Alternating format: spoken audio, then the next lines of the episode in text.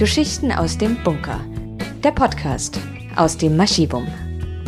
Eine Koproduktion vom Stadtarchiv Mannheim mit der Kulturredaktion des Bermudafunks, dem Freien Radio Rhein-Neckar. Der Podcast heißt Geschichten aus dem Bunker. Aber im Bunker befinden wir uns heute nicht, sondern in der Wohnung von Carla Spargerer im Mannheimer Stadtteil Waldhof. Es geht in unserem Podcast um Geschichte, um Mannheimer Geschichten und heute um die Geschichte von Carla Spargerer. Mein Name ist Harald Stockert, ich bin der Leiter des Archivum und freue mich sehr, mit Ihnen, Frau Spargerer, heute ein Interview führen zu dürfen. Und dieses Interview wird uns in dunkle Zeiten zurückführen, in eine dunkle Epoche der Mannheimer Geschichte, in die Zeit des Nationalsozialismus. Und äh, Sie, Frau Sparger, haben diese Zeit ja erlebt. Sie sind, das darf man sagen, Jahrgang 1929 und damit, wenn man nachrechnet, 94, 94 Jahre alt, aufgewachsen hier im Stadtteil Waldhof, dem Arbeiterviertel von Mannheim. Und äh, wenn wir in die Zeit des Nationalsozialismus zurückgehen, so gab es hier trotz Unterdrückung, ja, kommunistisch, ja, widerständig denkende Menschen, die Widerstand gegen das Regime geleistet haben. Und ich möchte jetzt im Gespräch heute mit Ihnen einsteigen mit einem bestimmten Datum, ein Datum, das eine große stadtgeschichtliche Bedeutung hat. Deswegen, Frau Spargerer, wie haben Sie den 15. September 1942 erlebt? Ja, also da muss ich erstens mal vorausschicken. Meine Großmutter gehörte zur Lechleiter-Gruppe und wir waren alle mit der Familie Lechleiter befreundet. Allerdings an den Herrn Lechleiter kann ich mich nicht erinnern, aber der war zu der Zeit oft mal inhaftiert oder hat auch wieder gearbeitet. Aber bei Frau Lechleiter bin ich als Kind ein- und ausgegangen. Die wohnten in der gleichen Straße wie wir. Und am 15. September frühmorgens kam Frau Lechleiter zu uns und ich wurde an eine Plakatwand geschickt. Ich sollte lesen, was in der vergangenen Nacht passiert war. Da war ein großes rotes Plakat, das kann man heute noch sehen. Das haben wir auch im Archivum, ja? Ja, ja. Und immer wenn ich das Plakat sehe, bekomme ich eine Gänsehaut. Da standen viele Namen drauf. An erster Stelle stand der Georg Leschleiter. Es standen aber auch einige drauf, die ich persönlich gut kannte, die Kinder hatten. Wir gingen zusammen in die Waldhofschule, zum Teil in die gleiche Klasse. Das war der Jakob Faulhaber oder der Max, ja, fällt mir nicht ein. Und äh, alle, die auf diesem Plakat standen, wurden durch das Fallbeil ermordet. Und das musste ich dann meiner Großmutter, der Frau Lechleiter, die bei uns zu Hause saßen, erzählen. Ich war damals knapp 13 Jahre alt und wie heute 94. Und trotzdem, wenn ich daran denke, spüre ich noch, wie das war. Wir saßen in unserer Küche, Frau Lechleiter, meine Großmutter, meine Mutter und ich, und wir weinten. Wir versuchten zu trösten. Ich war noch so jung, aber ich wusste, dafür gibt es keinen Trost. Und deshalb versuche ich heute darüber zu sprechen, gegen das Vergessen. Ja, versuchen wir das Ganze mal historisch einzuordnen. Äh, es gab in Mannheim eine kommunistische Widerstandsgruppe um Georg Lechleiter. Ja. Georg Lechleiter war früher während der Weimarer Zeit Landtagsabgeordneter der KPD, kam dann 1933 äh, in sogenannte Schutzhaft, sprich ja. ins KZ, ja. über mehrere Jahre und auch andere. Und mit anderen, mit Jakob Faulhaber und auch noch ähm, Rudolf Langendorf und Max, Max Winterhalter. Genau, der Name hat uns vorhin der, gefehlt. Äh, der Georg Leschleider war ja aber auch Landtagsabgeordneter. Nicht? Er war ja. erst Stadtrat und dann war er Landtagsabgeordneter und erst dann nach 33 wurde er ja gleich abgesetzt wie alle anderen Kommunisten aus. Ich kannte viele Kommunisten. Ich bin ja und ich weiß, dass ich als Kind mal gedacht habe, was haben denn die Leute gegen Kommunisten? Das sind anständige Leute, die waren gut zu uns Kindern. Die haben sich mit uns beschäftigt, wir haben Spiele gemacht. Ich konnte als Kind nicht begreifen, meine Großmutter war eine herzensgute Frau, warum soll die schlecht gewesen sein. Meine Großmutter hat mir auch erzählt, bei uns ist viel erzählt worden, sie hat mir auch erzählt, dass sie durch Armut zur KPD gekommen war. Sie wurde früh Witwe, hatte sechs Kinder, vier Söhne, zwei Töchter. Meine Mutter war die Älteste. Sie hatte eine winzig kleine Rente. Sie sagte mir immer, zum Leben zu wenig, zum Sterben zu viel. Aber sie war eine starke Frau. Sie hat ihre Kinder allein großgezogen und war während der Weimarer Republik Stadtverordnete, also heute würde man sagen, sie war im Stadtrat. Außerdem hat sie im Weltkrieg, im Ersten Weltkrieg, war sie Straßenbahnfahrerin Sie hat sogar eine Ausbildung als Fahrerin gemacht. Allerdings, als dann der Krieg aus war, mussten die Frauen wieder weg. Da kamen Männer nach Hause. Aber man hat schon gesehen, sie hat Mut gehabt. Und das also, meine Großmutter ist für mich ein großes Vorbild. Vielleicht noch kurz nochmal zu Lechleiter und seine, ja, seine Freunde, seine, die anderen Widerstandskämpfer nach dem Überfall auf die Sowjetunion 1941 ja. haben die ja angefangen, eine Zeitung herauszugeben, den Vorboten. Ja, ja. Haben Sie diese Zeitung, also die war illegal, die wurde verbreitet in Mannheim, aber auch in der Umgebung, soll auch Exemplare bis ins Ruhrgebiet gewandert sein. Haben Sie diese Zeitung selber als Kind gesehen? Nein. Nein, also da war meine Mutter und meine Großmutter sehr vorsichtig. Ich habe den Vorboten erst vor einigen Jahren zu lesen bekommen.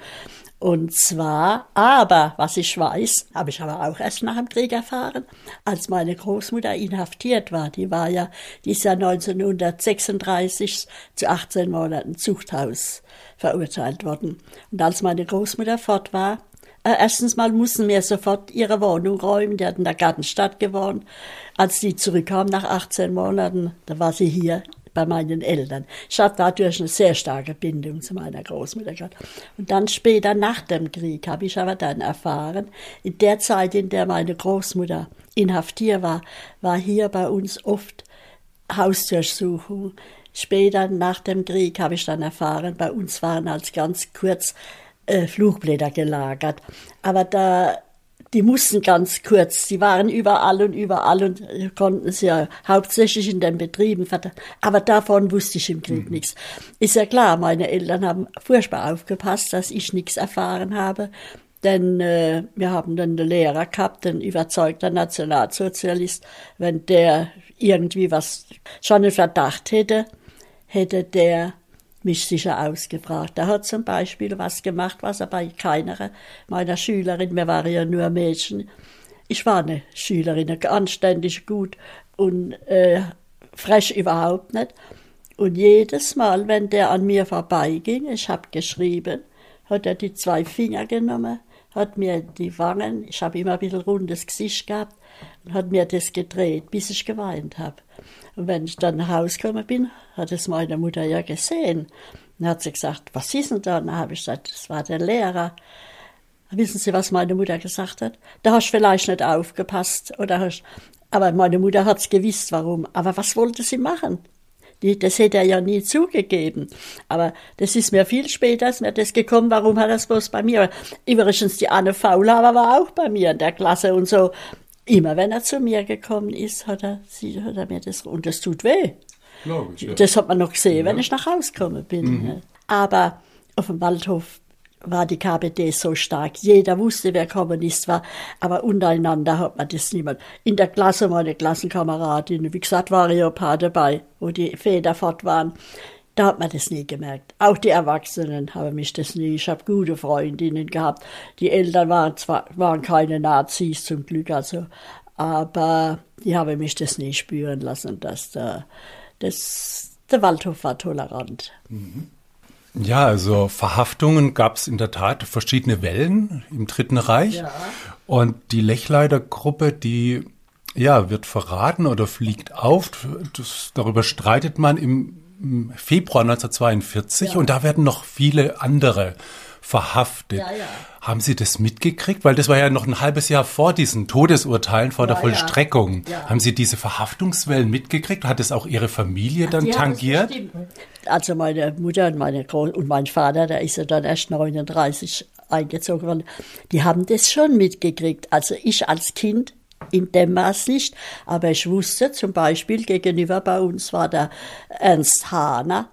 Äh, da wusste ich, der gehört dazu. Da hat bei Bubbenreuter gearbeitet und wir haben inzwischen eine Gastwirtschaft gehabt, direkt wo diese Werkswohnungen sind. Und plötzlich war der, der Ernst Hahner fort und der hat einen Sohn gehabt, der Ernstl und die Loni.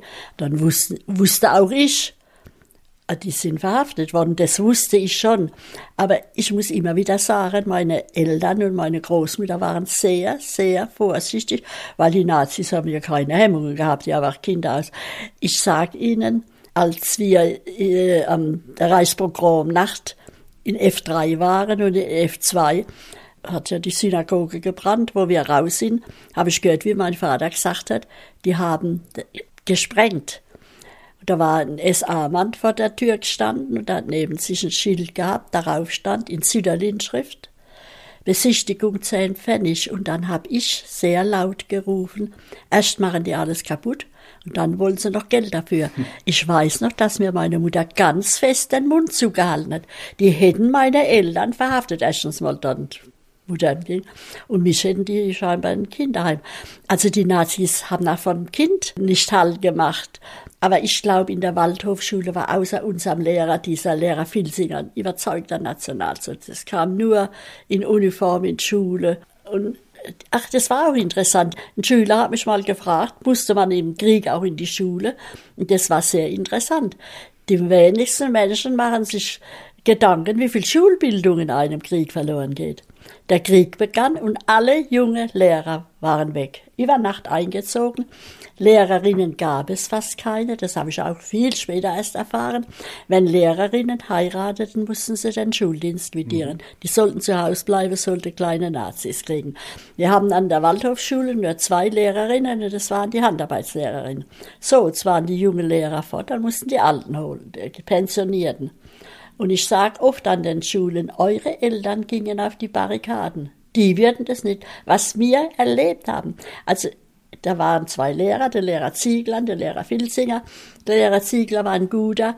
Der hat vier Klassen gehabt und der Filzinger auch vier Klassen. Rechnen, schreiben, lesen. Zu mehr hat's ja da nicht gereicht. Aber unseren Geschichtsunterricht bei diesem Nazi, war jeden Morgen der Wehrmachtsbericht. Der kam rein, schrie Heil Hitler und hat dann gesagt, äh, wo unsere siegreichen Truppen vorgedrungen sind und was die erober erobert haben. Nur von vielen Toten. Da hat er nie etwas. Und der hat sich aber nach dem Krieg gleich erschossen. Der hat es also nicht ertragen, dass es keine Nazis mehr gibt. Aber nachgetrauert habe ich dem nicht. Wirklich mhm. nicht, weil ich wusste, was für ein übler Nazi das war. Mhm. Ich stelle mir das ja recht schwierig vor oder eine schwierige Situation für Kinder und Jugendliche. Im Dritten Reich, die einerseits äh, ja eine familiäre Bindung haben, familiäre Wertvorstellungen werden da vermittelt und in der Schule, aber auch in diesen anderen Organisationen wie Bund Deutscher ja, Mädel, ja, BDM, ja.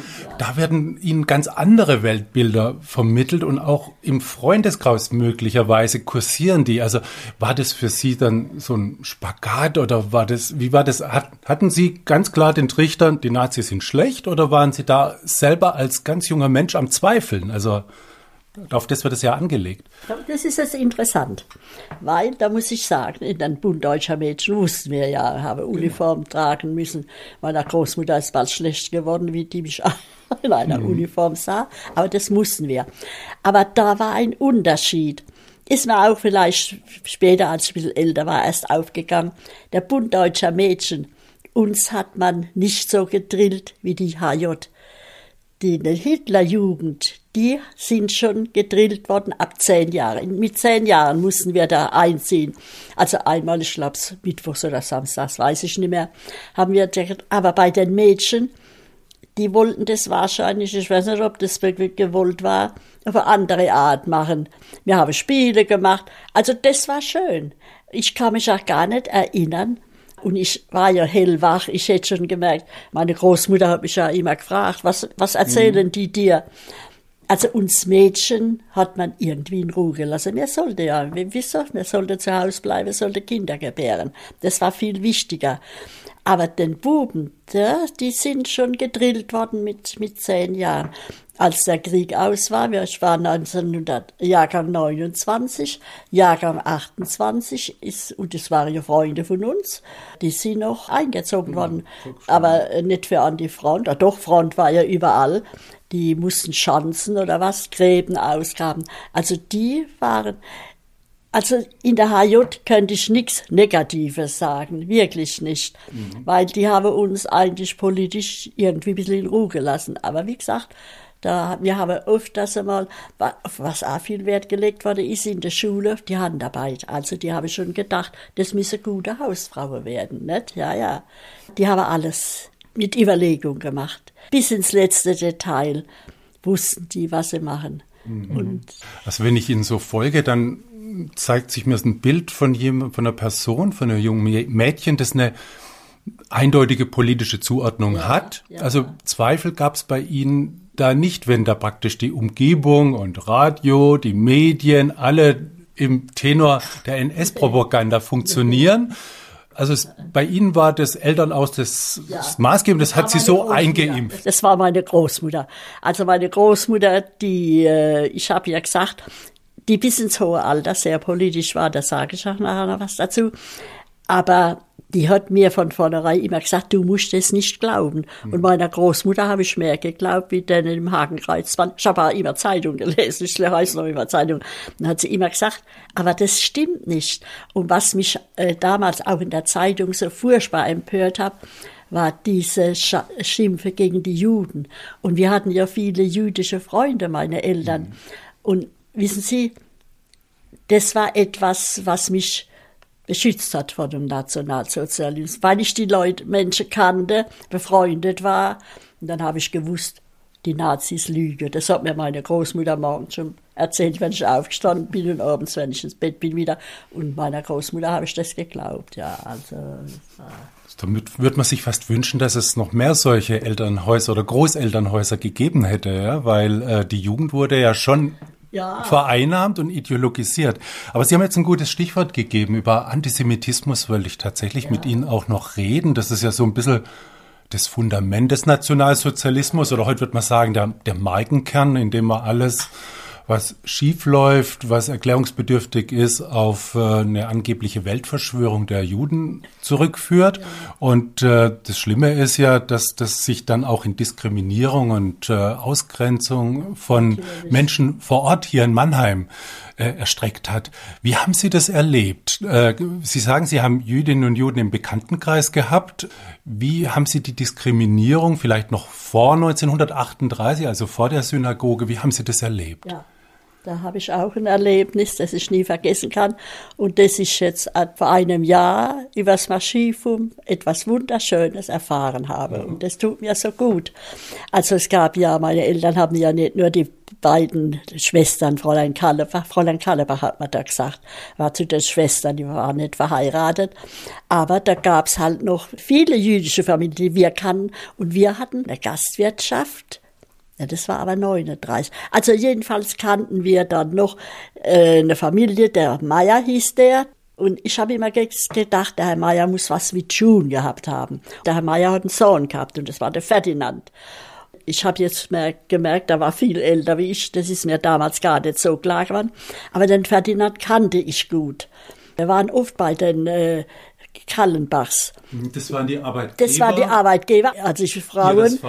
Genau, die Kalebachs, die beiden ja. Frauen waren die. Arbeitgeber ja. ihres Vaters. Also der hat praktisch beim ja, jüdischen Geschäft, Firma gearbeitet. Ja.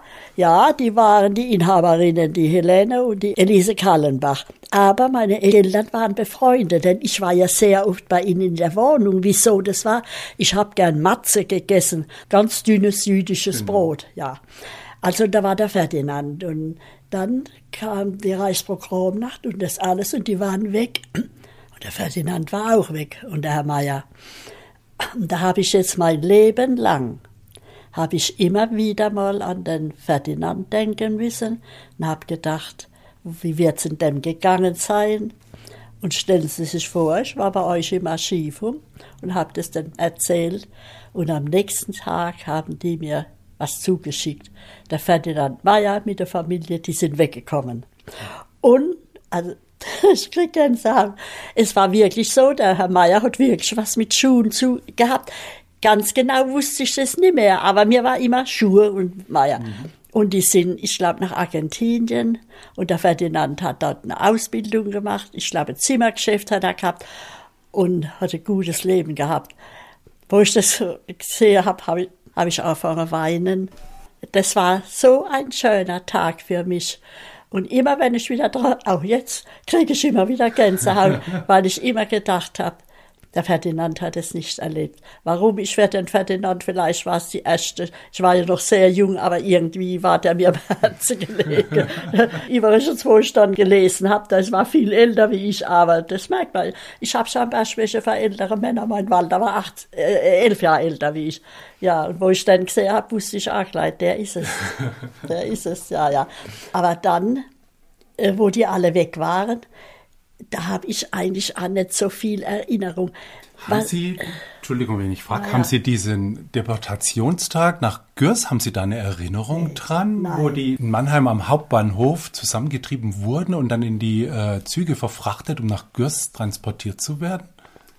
Nee, das weiß ich nicht. Aber was ich sehr gut weiß, war der 10. November 1938, als wir vom Waldhof in die Stadt fuhren, sind dort äh, am äh, Marktplatz ausgestiegen und haben dann, da war ich ja neun Jahre alt, haben gesehen, wie sie da äh, die Bilder, Bücher, alles runtergeschmissen haben. Und was ich da ganz genau weiß, was ich gesehen habe, wie sie Männer und Frauen abgeführt haben. Und zwar war da hinten dran ein Pelzhaus Schwänzke. Das war, wenn man am Marktplatz steht, in e G2, am, das war noch nach dem Krieg. Also da war die Kolonne und man hat gesehen, die haben eine Tasche oder äh, einen Koffer in der Hand gehabt und sind da abgeführt worden. Und dann erzähle ich immer hauptsächlich unter Erwachsenen. Sage ich, vielleicht denkt mancher von ihnen, die war ja noch ein Kind. Aber wenn man in einer Diktatur aufwächst und noch in einer verfolgten Familie, ist man viel früher reif wie ein Kind heute. Das ist kein Vergleich. Gut, es gab sicher Familien, wo die Nazis waren, da haben die Kinder das ja nicht. Aber wir in der verfolgten Familie, wir waren früher reif. Uns hat es wehgetan. An was ich mich auch erinnere, wenn wir in die Stadt sind, aber da ist man ja nicht so oft in die Stadt. Mhm. Wir mussten auf der Waldhof laufen, wir waren ja arme Leute. Aber immer wenn ich, hauptsächlich Männer, die sehe ich heute noch vor mir, wenn sie hier ihre Tasche unterm Arm hatten, dann wusste ich, da unten haben sie den Judenstern. Und das hat mir als Kind schon wehgetan. Und dann gibt's noch was, was ich aber nicht mehr so genau weiß, aber vielleicht kann man es im Marschivo mal ich meine immer, mein Vater hätte mir mal erzählt, die haben sogar ihren Vornamen genommen bekommen. Die Frauen mussten immer Sarah genau. heißen und die Männer Ignaz oder wie, wie wir haben Israel. Israel. Ah ja. Ja, jetzt weiß ich, dass es stimmt, gell? Mhm. Da, es gibt ja so Sachen, die mit 94 auch nicht mehr so genau. Und ich fand es so furchtbar, wenn man sogar seinen Namen genommen bekommt. Und ich ja. habe ja die ganze Zeit, wenn ich an den Schulen war, habe ich so gegen das Ende zu immer gesagt, ich habe keine Angst. Ich habe auch keine Angst vor der AfD. Ich darf das nicht mehr sagen. Ich habe Angst. Ich habe Angst vor der AfD. Wenn ich jetzt in der Schule bin, dann sage ich immer, ich hätte nie geglaubt, dass ich an meinem Lebensabend so etwas erleben muss. Und dann frage ich mich immer, wer sind die Menschen, die AfD wählen? Es sind noch keine hundert Jahre her, da hat man Männer und Frauen, die keine Nazis sein wollen, erschossen. Und es sind noch keine hundert Jahre her, da hat man im Land der Dichter und Denker, wie so viele theatralisch sagen, sechs Millionen Menschen ermordet. Das kann man doch nicht vergessen. Ich begreif's nicht. Und deshalb schicke ich immer wieder einen Appell nach Berlin und an alle demokratischen Parteien. Und außer der AfD sind es demokratische Parteien. Hört endlich auf mit euren Streitereien und Schuldzuweisungen. Merkt ihr denn nicht, dass das Wasser auf der Mühle der AfD ist?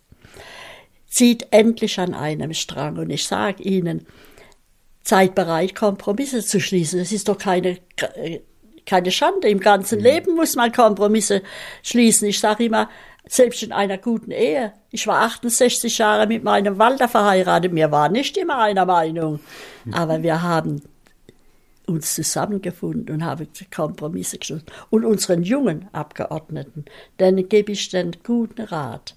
Wenn ihr nicht mehr wisst, wie das war in der Weimarer Republik, dann setzt euch hin und lest ein Buch, aber nicht googeln. Lesen müsst ihr. Was man liest, behält man besser.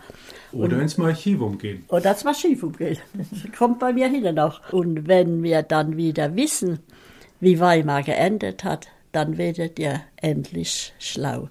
Und dann kommt bei mir überall, und was ich euch jetzt gesagt habe an den Schulen auch, das könnt ihr noch viel, viel besser erleben, wenn ihr ins Archiv umgeht. Ich sage denn, ich sage jetzt alles, was ich sage. Ich sage, wir haben hier in Mannheim ein wunderbares Stadtarchiv. Und das Stadtarchiv, das ist, war ein alter Bunker unterhalb der Jungbuschbrücke. Immer, immer wenn ich da reingehe, freue ich mich. Und dann denke ich immer, man hat nichts Besseres aus dem alten Bunker machen können, wie ein so tolles Stadtarchiv. Sag ich, und wisst ihr, Dort wird vieles aufgehoben, was für die nächsten Generationen wichtig ist. Die heutige Generation und die nächste, die müssen dafür sorgen, dass nicht erst wieder Bücher und dann Menschen verbrennt werden. Ich finde, es war ein hervorragendes Schlusswort und Sie haben ja absolut aus dem Herzen gesprochen, liebe Frau Sparger, auch mit der Werbung für das Archivum. Wir haben Dauerausstellungen, das vielleicht noch zur Erläuterung. Die Dauerausstellung zur NS-Geschichte lautet, was hat das mit mir zu tun? Und sie ist äh, dienstags bis sonntags geöffnet von 10 bis 18 Uhr.